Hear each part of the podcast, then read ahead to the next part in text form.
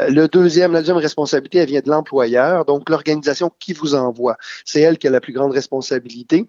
Parce que, indépendamment des statuts, si l'organisation, l'université, le cégep, euh, peu importe, vous envoie, ben, elle est tenue de respecter ce qu'on appelle une jurisprudence.